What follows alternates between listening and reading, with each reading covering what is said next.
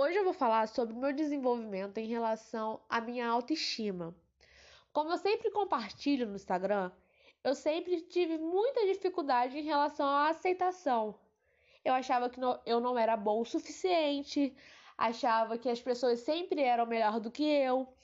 É, eu achava que eu não era inteligente, que era uma pessoa burra, que eu não tinha potencial intelectual mesmo as pessoas achando que eu falando e sempre afirmando que eu era uma pessoa inteligente, eu não acreditava. Eu preferia acreditar nos meus pensamentos negativos sobre mim mesma.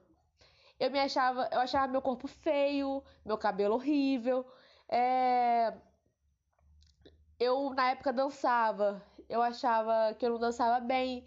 É... Sempre me criticava, sempre criticava de uma maneira bem ruim mesmo eu sozinha no meu quarto, tinha crises de choros em relação a bullies e tal.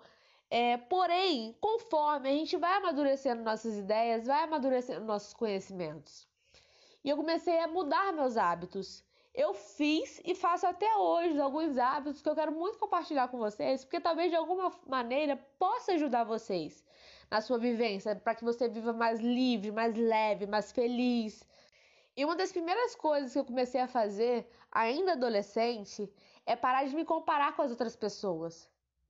Quando eu decidi que eu era única e parei de enxergar outra pessoa como uma, um molde para que eu seja igual a outra pessoa, eu me senti uma pessoa extremamente mais leve, sabe? É, eu comecei a entender que o desenvolvimento das pessoas em relação ao tempo, em relação à beleza, são degraus em degraus.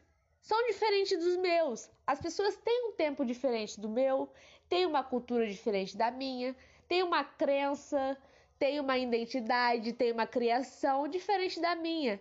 Quando eu comecei a amadurecer essa ideia na minha cabeça, eu comecei a viver de um jeito mais tranquilo. Comecei a me cobrar menos. Entende? Somos seres subjetivos e isso é magnífico. Porque a gente é individual, a gente não é igual a ninguém. Isso é maravilhoso e a gente precisa entender isso de uma maneira bem radical mesmo, sabe? E é isso. Outro passo que é importantíssimo a ser falado aqui é sobre cultivar bons pensamentos sobre nós mesmos.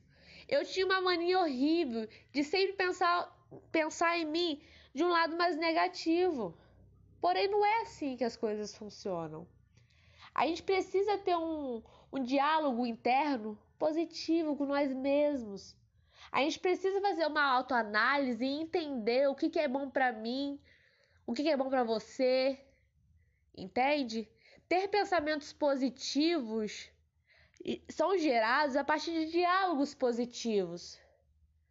Entende? Pensamentos automáticos são gerados a partir de análises positivas em relação a nós. Então é importante que a gente entenda que existe sim pontos negativos na nossa vivência, no nosso eu, porém existe muito mais pontos positivos.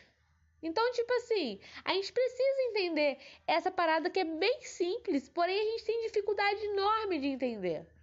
Então, desenvolva assim os pensamentos positivos, os pensamentos bons sobre si mesmo, se olhe com amor, com carinho, com paixão. Se, se olhe com cuidado, entende? Vamos lá. O terceiro ponto, né, o terceiro processo é realize a autoanálise e encontre seus pontos fortes. Não enxergue você só com seus erros e pontos negativos. Você tem pontos fortes. Como eu disse antes, se olhe com amor. Você é magnífico, você é um ser magnífico. Outro ponto extremamente importante é evite relacionamentos negativos. Amigos que te colocam para baixo não são amigos.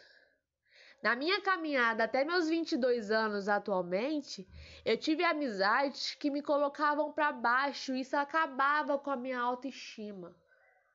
Falavam mal de, do meu corpo ou do meu cabelo, ou me zoavam, ou fazia comentários desnecessários e eu sempre acumulando aquilo, acumulando e colocando tudo na minha bagagem para de noite eu chorar no meu travesseiro.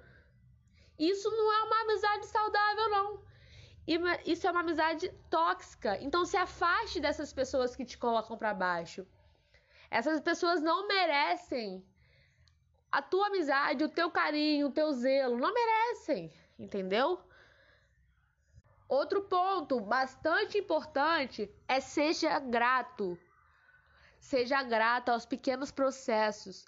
Como eu sempre falo no Instagram também, nossa vida é uma eterna escada. A gente sobe de degrau em degrau para alcançar o objetivo. Então seja grato aos pequenos processos que você consegue conquistar na sua vida. Eles são extremamente importantes. Sabe? Eu sei que às vezes a gente sonha alto e para chegar àquele sonho alto é uma caminhada enorme. Mas, porém, os obstáculos que você pula, talvez os obstáculos pequenininhos que você pula, são muito mais importantes do que chegar ao objetivo, porque esses obstáculos você consegue aprender a desenvolver novas habilidades, entendeu? Outro ponto que eu acho extremamente importante, para mim, é um dos mais necessários da minha vida. É... Se trate com amor. Se trate com carinho. Se trate como você estivesse tratando outra pessoa que você ama muito. Se cuide. É, vai no salão, faça um cabelo, é, dance uma música que você gosta, assista uma série que você gosta, cuide de si, entendeu? As pessoas precisam ser cuidadas por nós? Precisam, mas primeiro a gente tem que pensar no nosso autocuidado. A gente precisa pensar em nós mesmos também. Isso não é egoísmo. Isso é necessidade. Então, insista, invista em você. Entendeu?